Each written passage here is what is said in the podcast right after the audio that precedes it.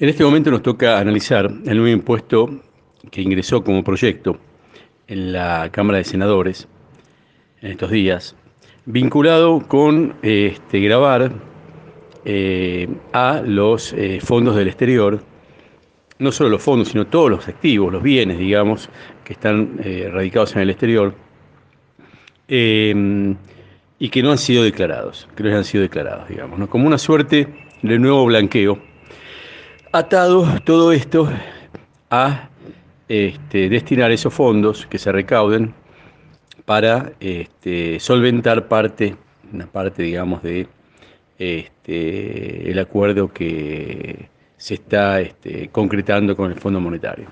Si bien está, digamos, la intención de, de, llegar a ese acuerdo que no está completamente explicitada, digamos, en cuanto al programa económico, pero ya tenemos esa aprobación del acuerdo, digamos. Eh, lo que no podemos hacer es mirar esto, entiendo yo, como una foto.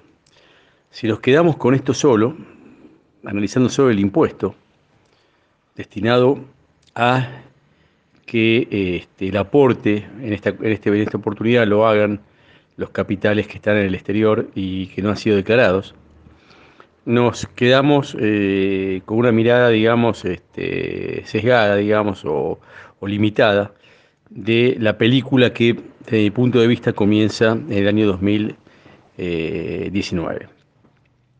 Cuando Argentina, eh, con el gobierno anterior, solicita el préstamo del fondo, hubo un comunicado de prensa emitido por la entidad internacional eh, en el primer semestre del 2019 en donde se marcaron o delinearon los trazos gruesos de las condiciones o los requisitos que debía cumplir el país a efectos de acceder a esa línea de crédito, digamos. Si uno analiza esos rasgos, este, esas, esos, caminos, digamos, delineados, o esas exigencias delineadas, son las exigencias que están explicitadas hoy. En ese momento se hablaba de recomposición de las tarifas, se hablaba también de la eliminación o la reducción del déficit fiscal, digamos, del país. Se hablaba también de las jubilaciones. Y eh, otro punto que se hablaba era de combatir la, evasión fiscal, toda la economía, digamos, marginal, ¿no es cierto? Incluso se hablaba del enanismo fiscal en cuanto al tema de los monotributistas, este, y también en analizar o poner la lupa sobre los impuestos que más recauda el país, que es el IVA y el impuesto a las ganancias. En realidad ahí estaban los requisitos, ahí estaban las condiciones que hoy son las mismas que exige el fondo actualmente, digamos, ¿no? y son las mismas que va a exigir de ahora en más. Estamos hablando de las tarifas, estamos hablando del déficit fiscal y estamos hablando de la economía informal, digamos, o de eh, poner, hacer hincapié, digamos, en cuanto al tema de elevación fiscal. Eh, lógicamente, en ese momento no se explicitaba el tema de crear un impuesto para los capitales del exterior que no hayan pagado impuestos, digamos, etcétera, etcétera. Pero este, en ese momento se eh, marcaba el trazo grueso de, que indicaba hacia dónde debían, debían eh, caminar, digamos, las políticas este, del gobierno anterior, inclusive, que está siguiendo ahora este gobierno, digamos, ¿no es cierto? Dicho esto, vamos a otro punto importante, porque hay cuestionamientos. Y bueno, ¿podrá ser aprobado este proyecto? Digamos que pueda tener resistencia legislativa. Bueno, no nos olvidemos que a fin de año caducan varios impuestos, entre ellos bienes personales, impuesto al cheque, etcétera, etcétera. Es probable que dentro de la negociación de la prórroga de esos impuestos, porque el país no se puede quedar sin, sin, sin la vigencia de los mismos, entre esto también, digamos, ¿no es cierto? Eh, y en donde nadie se va a poder oponer a la prórroga de los impuestos, lógicamente, que pueden ser prorrogados puramente con un solo artículo, por una ley va a tener que ser y por un solo artículo, o también por un par de artículos y que se aproveche esa ocasión para hacerle introducir modificaciones a esos impuestos que se están prorrogando, y una de ellas podría ser la creación de este impuesto, extraordinario, digamos, ¿no? de este blanqueo, entre comillas, digamos. ¿no? Así que Eso de la dificultad de las negociaciones, por más que se diga ahora, bueno, entró por Senado, que puede tener un acceso de aprobación más rápido, no nos olvidemos que el tema impositivo va a estar en la mesa de discusión, por la caducidad de esas, de esas leyes que terminan a fin de año. Otro punto importante es, eh, ¿se podrá acceder a la información de los bienes que están en el exterior? Bueno, no nos olvidemos hoy que la UIF, en función de la ley penal, tiene delegada obligaciones a determinados terceros involucrados como agentes de información, dentro de los cuales están los profesionales, como escribanos, contadores, también están los bancos, y determinadas eh, agentes o terceros que intervienen en, esas, en las operaciones que realizan las personas y las empresas, que están obligados a informar determinadas cuestiones por la ley penal y que en función de una resolución de la FIP que salió a principios de este año, pueden solicitar declaraciones juradas impositivas a las personas humanas y a las empresas. Cuestión que había sido eliminada por el gobierno anterior y que había quedado limitada esa opción, esa posibilidad de pedir las declaraciones juradas impositivas a los contadores, lógicamente los contadores que trabajan con los impuestos de los contribuyentes, ¿no es cierto? Pero, digamos, hasta el año pasado, hasta fines del año pasado, un banco podía pedir una declaración jurada impositiva a una persona, a un contribuyente, y él se podía oponer en función de esa resolución de la FIP, que, existió hasta, fines del año pasado, ya que la cuestión del secreto fiscal en función de lo que presentan los contribuyentes a la FIP quedaba únicamente la, exhibición de, las declaraciones juradas impositivas quedaba únicamente habilitada para que sean pedidas por los contadores. Eh, sin embargo, la FIP este año modificó eso y ahora volvió a incluir a todos los involucrados en la ley penal este, que como sujetos de información tienen que dar esa información, están obligados a dar la información este, a la UIF. Recordemos que es todo aquello que pueda ser eh, cuestionado por, digamos, lavado de dinero, eh, dinero del narcotráfico, terrorismo, etcétera, etcétera. Entonces acá vemos que hay una autorización que ya fue levantada este año, a que cualquier banco, una escribanía, un inmobiliario, bueno, no sé, todos aquellos que, están incluidos en la ley penal puedan exigir presentaciones de declaraciones juradas para observar de los contribuyentes que hacen operaciones con ellos, digamos. Entonces, estos agentes podrían ser, no podrían ser, están obligados a ser sujetos que informen cualquier desvío que puedan observar, digamos. Es un punto importante, digamos, que ya fue levantado a principio de año. Fue facilitado a principio de año, digamos. Eh, por otro lado, eh, los países en general intercambian información uno a otros, digamos. En general no, no son intercambios masivos de información, sino la información que se eh, traslada, digamos, que se comparte, es aquella que está solicitada por determinada cuestión judicial y de investigación, ¿no es cierto?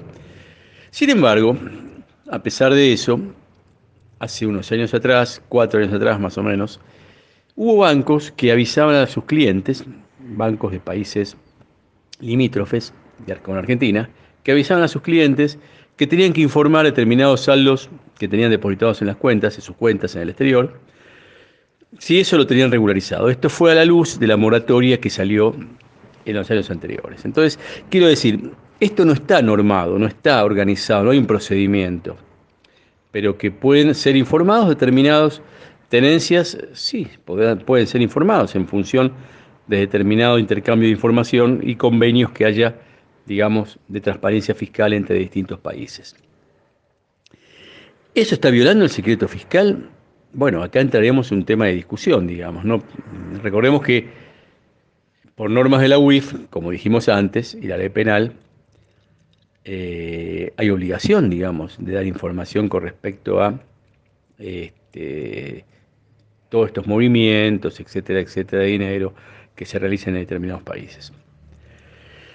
Eh, hay países que son muy transparentes, pero sin embargo son difíciles para dar información, sí, eso pasa en la realidad. Eh, entonces esto, digamos, no hay una cuestión que, que, sea, digamos, este, una reacción lógica o normada, digamos, a brindar información de un país a otro, etcétera, etcétera.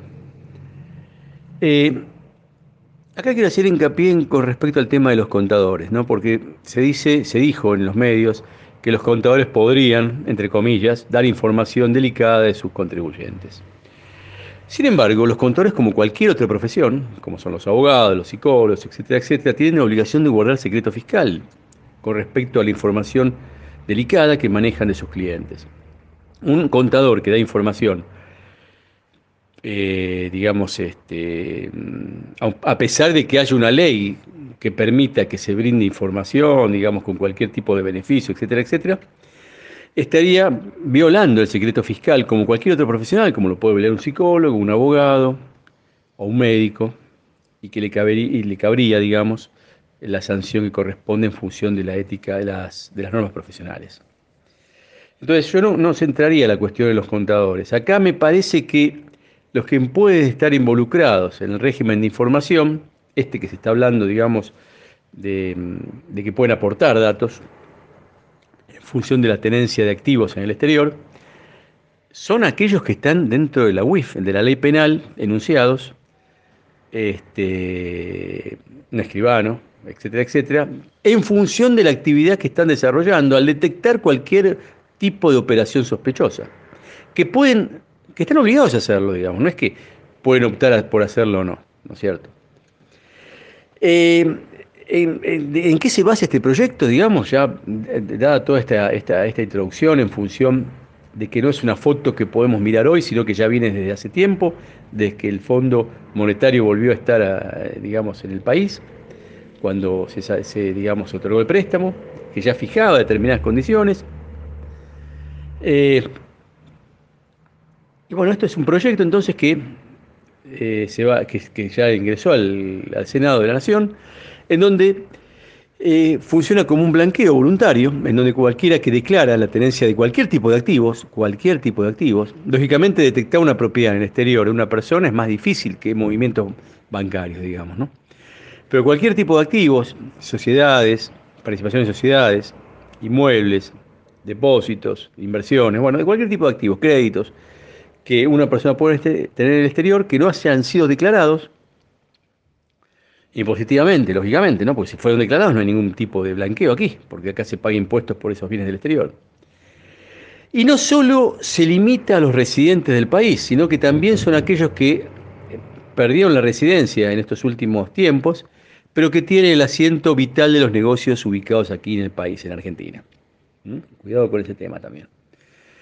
Eh, en ese caso, si quieren acceder a ese blanqueo, entre comillas, que saldría de este proyecto, eh, podrían hacerlo pagando el 20%, lógicamente convirtiendo el valor, habrá que ver cómo se evalúan esos activos en función de bienes personales, podría ser, de la ley de bienes personales, pagando el 20%, este, y habría seis meses, digamos, para poder hacerlo.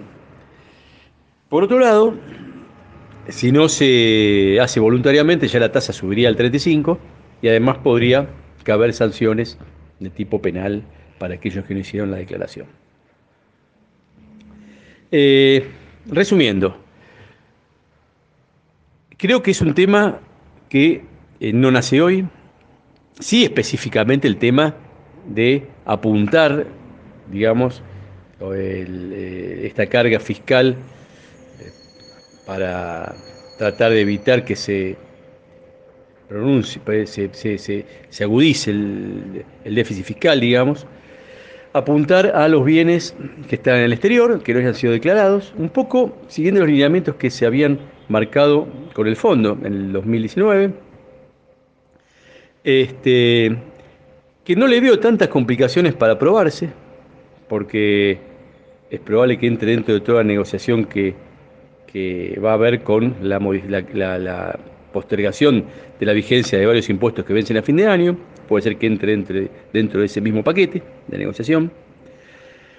Nadie se va a oponer, digamos, a renovar impuestos, a prorrogar impuestos. Eso no significa aumentar impuestos, sino que es prorrogarlos, digamos. Y este, el tema del informante, digamos, acá lo veo más complicado esa cuestión. Este, creo que se podría limitar a los que están obligados por la UIF, por la ley penal este, actual, que intervienen en determinadas operaciones y que hoy pueden, en función del cambio de la resolución de la FIF de este año, pedir las declaraciones juradas impositivas y ahí podrían detectar algún tipo de incongruencia que deberían, no que podrían, que deberían informarle a la UIF. Bueno, esto es eh, un comentario en función de este proyecto que ha ingresado, pero vamos a esperar un poco que vaya tratándose en las comisiones y a medida que se vaya aclarando la cuestión, o que vaya tomando ya un destino final, que caiga en vía muerta o no, volveremos a hacer un comentario al respecto.